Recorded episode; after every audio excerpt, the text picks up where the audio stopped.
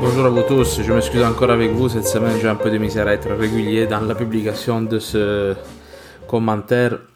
En tout cas, on fait ce qu'on peut. Aujourd'hui, la parole qu'on proclame, c'est l'évangile de Luc au chapitre 11, verset 14.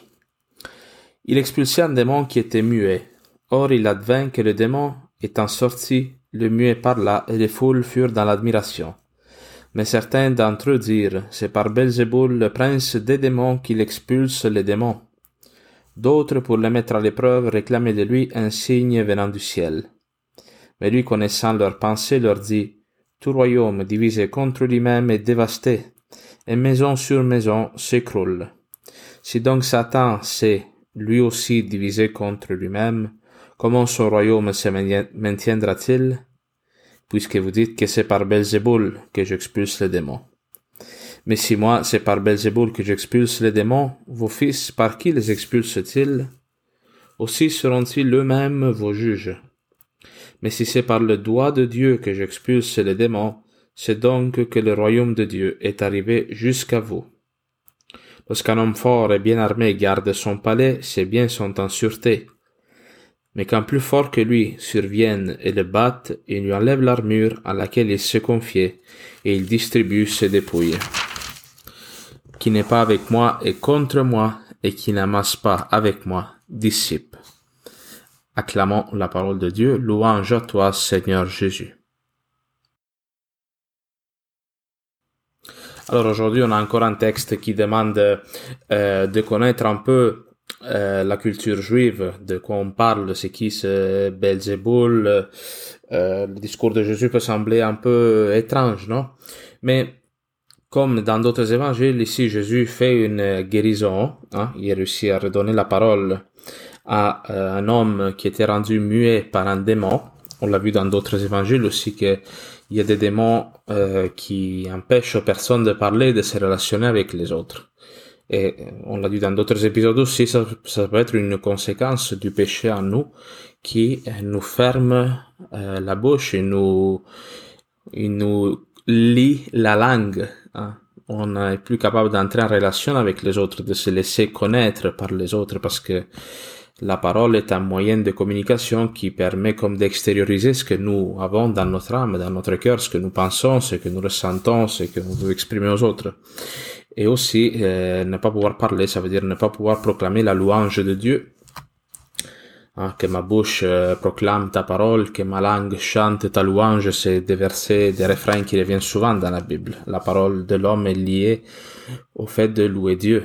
La parole la plus élevée, la plus belle, la plus pleine de dignité que nous pouvons dire, c'est louer Dieu, qui est l'être, qui est, qui est le, créateur de tout ce qui existe, le créateur de tous les êtres, euh, le très haut, le tout autre, non?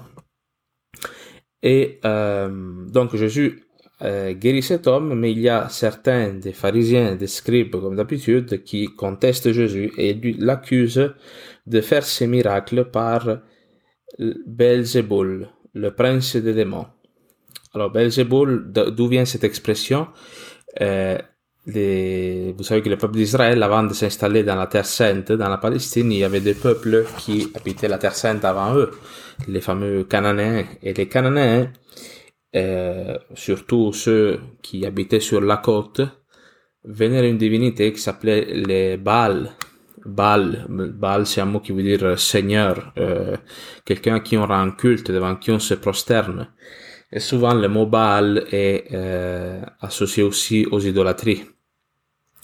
Et le mot Belzéboul ou Belzéboub est comme euh, une expression créée par les Juifs pour mépriser cette divinité-là. Parce que ça veut comme dire le seigneur des mouches. hein. Euh, des mouches ou bon les mouches on le sait ils tournent autour de- des excréments alors c'est vraiment une, expression méprisante pour euh, mépriser cette divinité qui n'était pas Dieu et à laquelle souvent même le peuple d'Israël les rendrait en culte. Il y avait une partie du peuple d'Israël qui se prosternait à cette divinité. Alors, euh, avec le temps, donc, euh, on est venu à comprendre que Belzéboul, Baal, etc., toutes les divinités cananéennes euh, avaient, pouvaient avoir effectivement une force, mais qui était une force négative, une force adverse.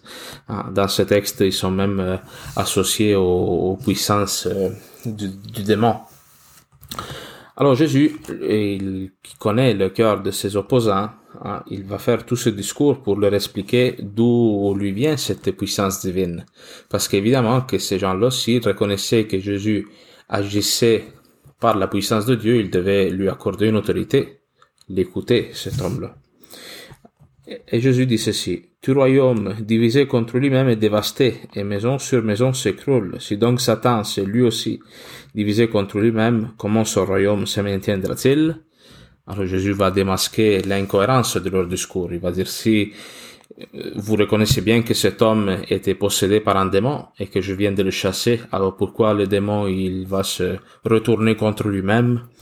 Il dit mais si moi c'est par Belzéboul que j'expulse les démons, vos fils par qui les expulsent-ils aussi seront-ils eux-mêmes vos juges. Hein. Il y en avait dans la terre d'Israël d'autres euh, guérisseurs justement qui faisaient euh, appel à, des forces comme euh, mystiques, non, à des, à des rites magiques. Alors euh, ces personnes-là n'étaient pas nécessairement tout le temps accusées, mais les pharisiens, eux, ils vont accuser Jésus-Christ, lui qui est le Fils de Dieu, lui qui agit par le doigt de Dieu, on dit. Jésus dit cette expression verset 20, mais si c'est par le doigt de Dieu que j'expulse les démons, c'est donc que le royaume de Dieu est arrivé jusqu'à vous. Ça veut dire euh, le royaume de Dieu, le, Christ qui vient dans le monde pour réaliser le royaume de Dieu. Un peuple bien disposé à écouter euh, la parole de Dieu. Et c'est intéressant de voir que dans la Bible, la première fois que cette expression revient, le doigt de Dieu, c'est dans l'Exode au chapitre 8, verset 15. Qu'est-ce qui se passe ici? Vous savez que Moïse va voir le Pharaon pour le convaincre à laisser partir le peuple d'Israël qui est esclave en Égypte. Et pour montrer au Pharaon que c'est Dieu qui l'envoie, Moïse, par la puissance de Dieu, va faire des signes, les fameuses plaies d'Égypte, pour que le Pharaon reconnaisse quelle est son autorité. Alors, il y a un problème qui est semblable, non? Le pharaon ne reconnaît pas l'autorité de Moïse, et ici, dans l'évangile, les pharisiens et les scribes ne reconnaissent pas l'autorité du Christ. Et, euh, mais, alors après chaque euh, plaie, après chaque miracle que Moïse fait pour essayer de convaincre le pharaon, les magiciens de pharaon, pour prouver donc que Moïse n'agit pas par une puissance supérieure, mais qui fait des trucs de magie, ils refont la même chose. Mais lors de la plaie des moustiques, à un moment donné, Moïse, il fait comme euh, un miracle, il y a des moustiques qui envahissent le pays d'Égypte. Les magiciens ne sont pas capables de faire cela. Et ils disent, les magiciens disent à Pharaon, c'est le doigt de Dieu. Mais le cœur de Pharaon s'endurcit et il ne les écouta pas comme l'avait prédit Yahvé.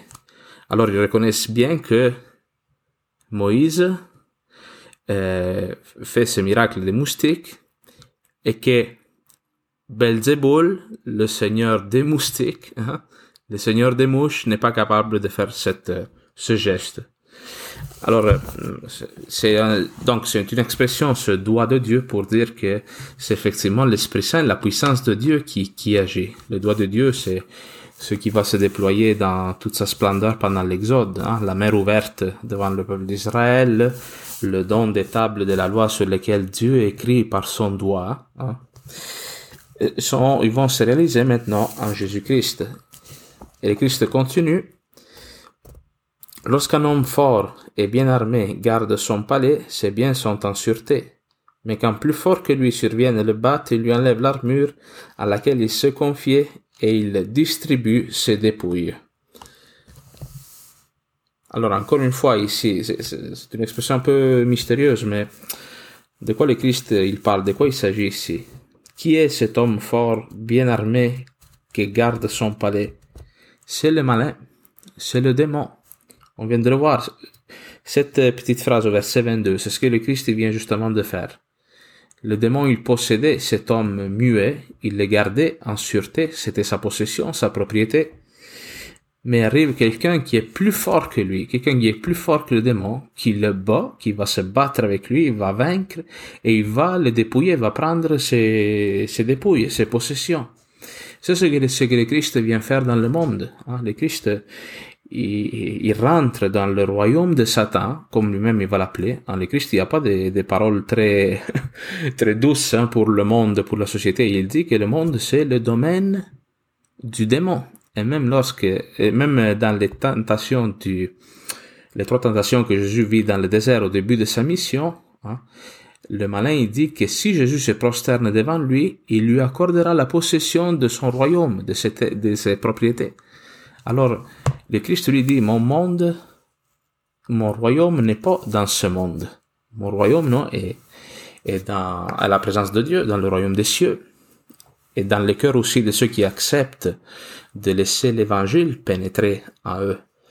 Mais en disant cela, le Christ reconnaît aussi que dans ce monde, le malin a un pouvoir sur nous. Alors quand le Christ arrive, il doit détruire l'adversaire et euh, livrer son butin, il doit s'approprier de son butin.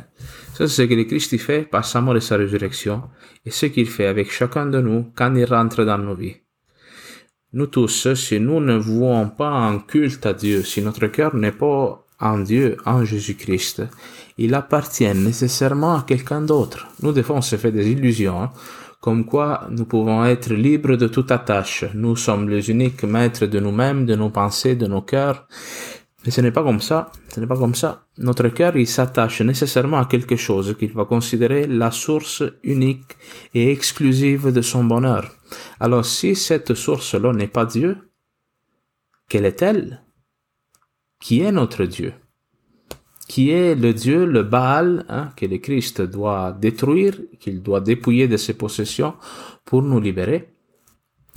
Alors, vous voyez, croire cela, ça redonne tout son poids à l'annonce de l'évangile. Parce que l'annonce de l'évangile n'est pas annoncer une doctrine, hein, n'est pas euh, proclamer un message d'amour, d'entraide, de générosité, euh, message moral et c'est tout. Mais c'est dépouiller le malin de ses possessions, prendre des gens esclaves, leur donner la liberté des enfants de Dieu. Ça, c'est ce que Jésus-Christ fait dans ce texte. C'est pour cela que il continue euh, cette dernière phrase, verset 23, que la Bible intitule l'intransigeance de Jésus. Il dit, qui n'est pas avec moi est contre moi, et qui n'amasse pas avec moi dissipe. Qu'est-ce qu'on peut dissiper, nous? On peut dissiper, on peut disperser notre vie. Toutes les grâces que Dieu nous accorde, et surtout la grâce de l'Esprit Saint que nous recevons par le baptême, nous sommes appelés à la faire fructifier nous pouvons la refuser, nous y opposer, comme font les pharisiens et les scribes ici, ou bien la laisser produire son fruit. Alors notre vie, nous, des fois, on peut se situer dans une position comme moyenne en se disant, bon, je la donne pas totalement, mais c'est pas pire. c'est pas pire. Je, je, suis pas totalement égoïste, mais je, je suis pas non plus le pape, là. Faut pas être plus catholique que le pape. Alors, on se situe dans une position un peu confortable, où on aime, mais pas plus qu'il ne faut, on dirait. Non, non, ici, Jésus est très intransigeant. Ta vie, soit tu la donnes et ça porte du fruit, soit tu la gardes pour toi. Le Christ nous met face à un choix. Le Christ ne nous conforte pas dans nos visions, des fois un peu confortables de ce qu'est la foi chrétienne. Le Christ nous appelle toujours à plus. Cet Esprit Saint-là, soit le laisse travailler en nous, nous libérer, ou bien on le rejette comme étant quelque chose de pas bon, ou quelque chose qui, qui vient de Belzéboul. Alors, c'est une parole qui peut être dure, encore une fois. on voit de plus en plus comment le Christ, il nous aime, mais il nous aime d'un amour paternel, d'un amour euh, homme, je dirais, un amour viril. Et, euh, mais c'est un texte aussi, je le répète, j'essaie toujours à la fin de mes émissions de faire un lien avec le carême parce que ultimement c'est dans le temps qu'on vit et ces textes sont là aussi pour nous aider à rentrer mieux dans le carême. Euh, quel est nous Croyons-nous d'abord que le Christ déploie sa puissance encore aujourd'hui dans l'Église, que l'Église continue d'accomplir des miracles, de transformer le cœur des personnes parce que le doigt de Dieu travaille en elle Ou nous pensons que finalement c'est seulement une puissance humaine c'est seulement par la beauté du discours, par, par la générosité, par l'entraide que, que, que les choses changent. Est-ce que c'est vraiment Dieu qui agit dans cette gang-là de personnes inspirées par lui ou ben euh, c'est des trucs qu'on a expérimentés? Encore une fois, comme on le dit au verset 23, notre vie aujourd'hui est donnée, on la garde pour nous, nous dissipons ou nous amassons avec le Christ. Nous amassons, ça veut dire, nous sommes comme ces ouvriers là qui euh, qui passent la faucille, là, tu sais, qui qui font pousser le blé de l'évangélisation, mais qui en même temps ils ramassent, ils préparent à Dieu un peuple disposé, qui soit capable de lui rendre sa louange. Alors, je vous laisse avec cette réflexion. Bonne journée à vous tous.